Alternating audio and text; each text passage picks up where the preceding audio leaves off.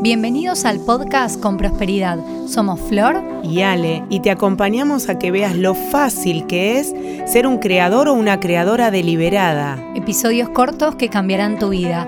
Juntas te esperamos. Bueno, bienvenidos, bienvenidas a vos que estás del otro lado, al episodio 31 de este podcast. ¿Cómo estás, Ale? Feliz acá, como siempre, cuando abrimos conciencia eh, cuando tenés tu propósito de iluminar, imagínate que es como, wow, qué maravilloso poder hacer que más gente escuche porque a veces no sabemos porque nunca escuchamos de determinadas cosas. Totalmente. Entonces imagínate para el que escucha que su cuerpo, si escucha su cuerpo puede sanar, es una información maravillosa. Justo acabamos de dar el episodio 30 que tuvo que ver con eh, los síntomas y para qué aparecen y qué pasa con los síntomas y hablemos justamente de todo eso. Y, diste mucha información relacionada con cómo se va armando el, digamos, la persona dentro del dentro del vientre materno, qué capas aparecen, qué significa, ¿no? Cada síntoma relacionado con estas capas. Y hoy vamos a hablar de emociones primarias, pero quedó pendiente algo que dijiste de Joe Dispensa. Les cuento, Joe Dispensa es un médico, eh, tiene un montón de libros, desarrolla tu cerebro, por ejemplo. Es muy técnico porque es médico, pero al que le gusta empezar a ver esto, simple, es muy ¿eh? simple, es muy simple. Está el libro que yo leí para Deja de ser tú, Deja de ser tú, que es maravilloso, maravilloso. Bueno, él es un médico que tenía 24 años, ya se había recibido y hacía triatones. De bici, sí, sí, bici, natación y correr. natación y correr. Cuando estaba en la bici, eh, un camión lo toca, sale despedido. Eh, la única posibilidad que tenía de caminar era hacer una operación con hilos de oro, que era algo muy nuevo, eh, y con solamente el 20% de probabilidades de, que camine. Y él dijo, yo conozco a mi cuerpo, yo voy a hacer que, que esto se cure. Y si me curo, yo me voy a dedicar a esto. y se me pone la piel mágica en estos momentos. Te juro.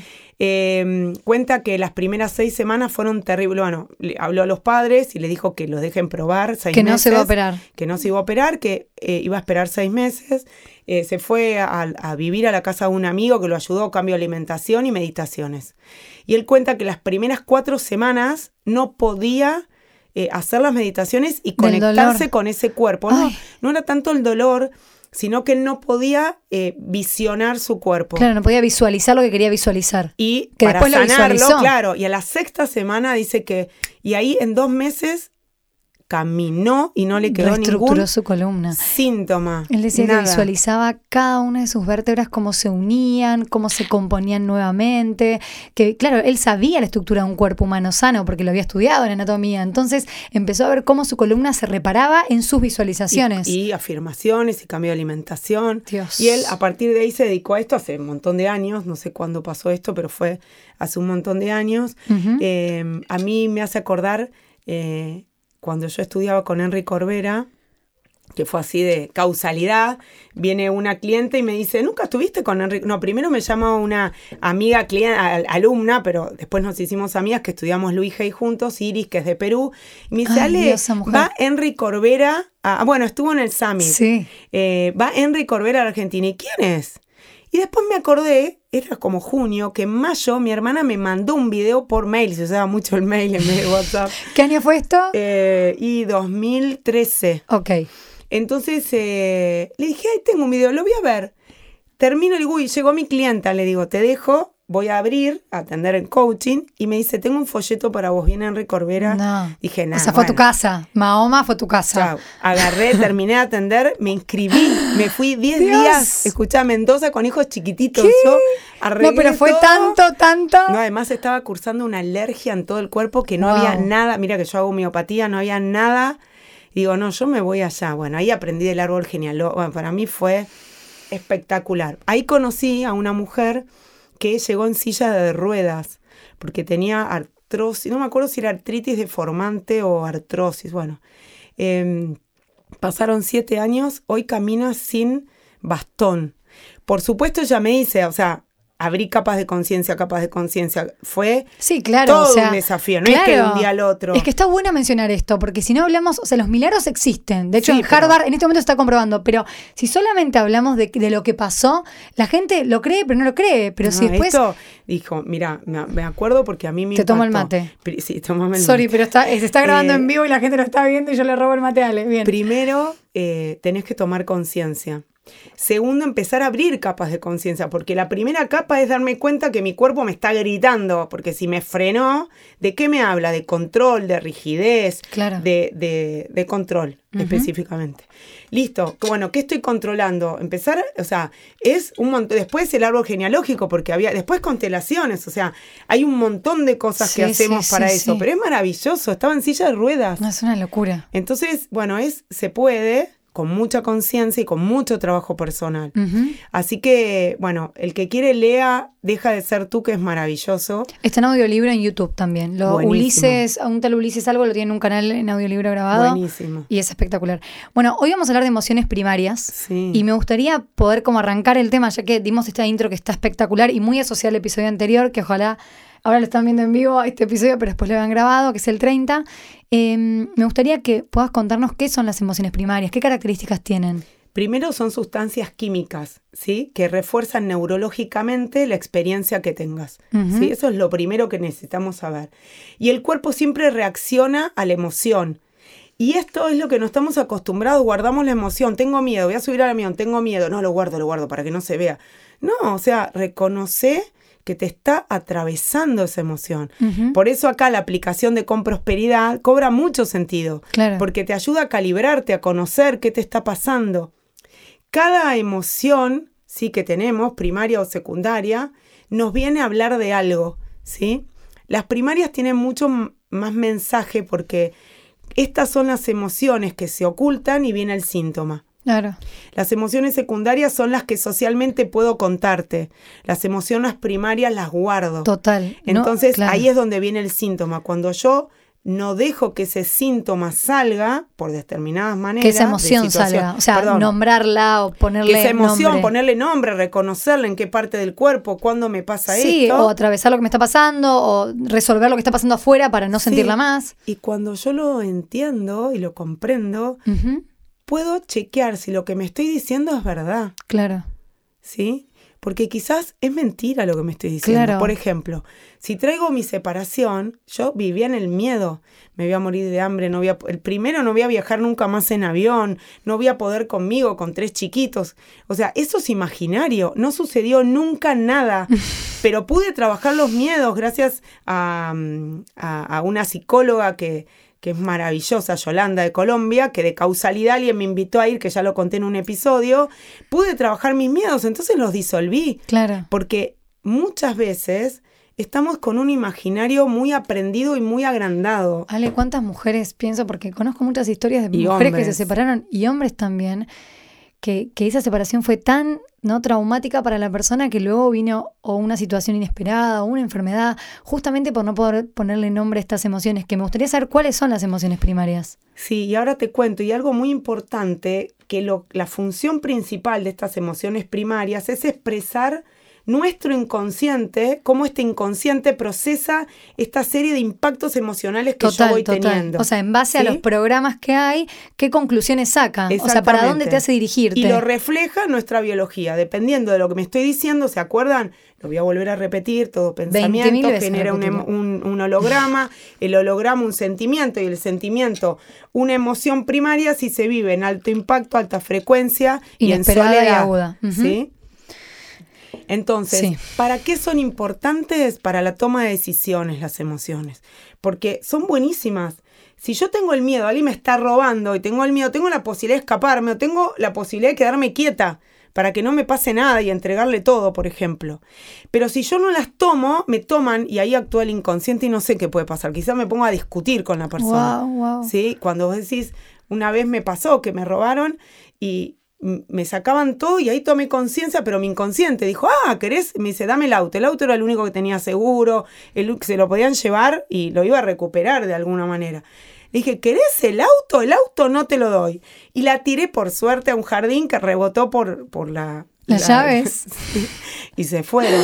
Estas cosas surgen porque actúa el inconsciente. Claro. Cuando yo puedo decir, pará, me están robando, son chicos que no sé si están drogados, le entrego todo, son cosas, ahí es donde puedo actuar desde otro lugar, porque reconozco la emoción. Claro. En general, estas emociones primarias nos toman, no las puedo controlar. Se sienten en el momento que me impacta emocionalmente lo que me estoy diciendo. Claro. ¿Sí? Es espontánea. Entonces, por eso necesitamos como eh, estar muy atentos a eso. Las emociones primarias son cinco. Tenemos el miedo, la tristeza, el asco, la ira y la alegría. Miedo, tristeza. tristeza. Asco, ira. Ira, ira bronca y eh, felicidad. Bueno, es loco, porque lo que contabas de que no las expresamos, yo socialmente puedo decir estoy contenta, puedo decir me da, no sé, eh, no, no, me hace sentir cómoda, pero no digo en general estoy triste, no ando diciendo estoy alegre, no ando diciendo me da asco.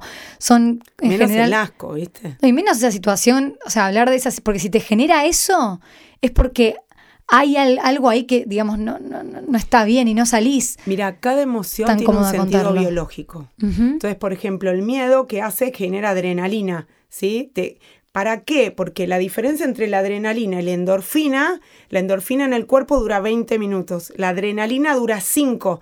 ¿Por qué? Porque en el miedo, tomar acción. contracción muscular para si tengo que salir corriendo, salgo corriendo. supervivencia full. Entonces es buenísimo reconocer esto. Claro, claro. Porque es lo que me va pasando. También se relajan los esfínteres. Me acuerdo cuando era mamá que mis hijos por ahí se enfermaban o me daban un diagnóstico, Después estaba como, necesitaba un baño.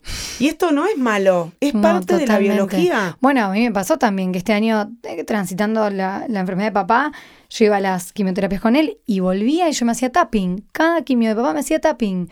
Entonces, Expliquémosles qué es el tapping. El tapping es una, disciplina que te permite tocar puntos energéticos del cuerpo mientras te repetís que te aceptás la situación, que abrazás el síntoma, que ah, entendés que hay un mensaje detrás de eso y vas trabajando, yo al menos trabajé la aceptación de esa situación y el rol en el que yo me ponía de acompañar. Sí, podés trabajar enfermedades, todo, bueno, eh, Claudia Bartanian, que es una supervisora de la escuela, eh, hace tapping y ahí conocimos todo. Es más, yo lo daba en la escuela y yo dije, pero yo no soy especialista. Y Claudia me dice, yo soy especialista. es una grosa. Así que bueno. Y aparte, es tremendo esto que vos decís, cómo el cuerpo viene, viene a ser de este satélite donde algo va o no va. Ay, es genial. Y el tapping, lo que a mí me pasó, no, no tenía pensado hablar del tapping, pero o sea, por ahí dos días después, tres días después me venía sintiendo cada vez mejor. O sea, era algo residual que a mí me ven progresivo, ¿verdad? Y yo digo, elijamos lo que hay barras Access también, que tenemos 93 ah, puntos en la cabeza, que está Graciela Server. Eh,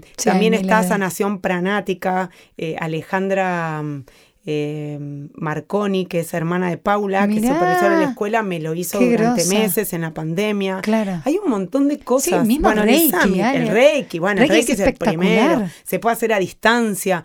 Hay mucho más de lo que vemos, ¿sí? Normalmente estamos acostumbrados a ir al kinesiólogo, al osteópata, si sos wow, qué desafío. Em, ¿Cuál es el sentido biológico? ¿Para qué viene el miedo? Te iba a preguntar eso porque facilita la posibilidad de huida ante el determinado peligro. Por eso se prepara, ¿sí? Y a veces desencadena una respuesta de inmovilidad para que pases inadvertido, ¿sí? Ese es el miedo. ¿Seguimos? Seguimos. Tenemos la ira, bueno, aumento de una respiración, de, taquicardia, distribución sanguínea hacia los músculos para poder pelear si necesito pelear. Eh, acá también adrenalina y noradrenalina para poder estar en, en alta tensión, que es lo que nos pasa con la ira. Y el sentido biológico es, ¿qué hace? Aumenta el flujo sanguíneo en las extremidades, en las manos, para hacer más fácil empuñar un arma o pegar una piña. ¡Wow! Por favor. el cuerpo es sabio, es sabio. Vale, yo te hago, una propuesta porque quedan tres emociones, ¿verdad? Dale, quedan tres. ¿Te parece que lo, en el próximo episodio hablemos de estas tres que quedan? Dale, genial. Y que podamos explayarnos más porque ya estamos como para el final del tiempo. Dale. Así no queda un capítulo muy largo, pero sí, y sí podemos hablar de todo esto que es maravilloso. Te cierro con esto. Dale. El sentido biológico es aumentar el flujo para generar la energía si necesito hacer acciones vigorosas que me lleven a la fuerza. Claro. Entonces, cuando entiendo la ira, digo, ah, claro, me está preparando. Después, si lo puedo hacer consciente, digo, es necesario, estoy peleando con mi marido, no estoy peleando con el homo con, no sé, con, un gorila que me viene a atacar. un gorila que me viene a atacar. Pero bueno, creemos que es el gorila que me está atacando. el cuerpo, el cuerpo cree eso. No, tu pensamiento. Obvio, el cerebro el cuerpo actúa. Totalmente. Maravilloso. Bueno, nos queda alegría, asco, tristeza. No, hablamos de tristeza, alegría y asco. Nos, quedan. esas tres. ¿Nos vemos en el episodio que viene? Nos vemos. Esto es un mini resumen, ¿eh? Porque esto. Hay un mundo atrás de todo esto. El que quiera estudiar, se puede estudiar en bioneuroemoción o biodecodificación. Es maravillosa toda esta información. En algún momento daba eh, inicios a la bio.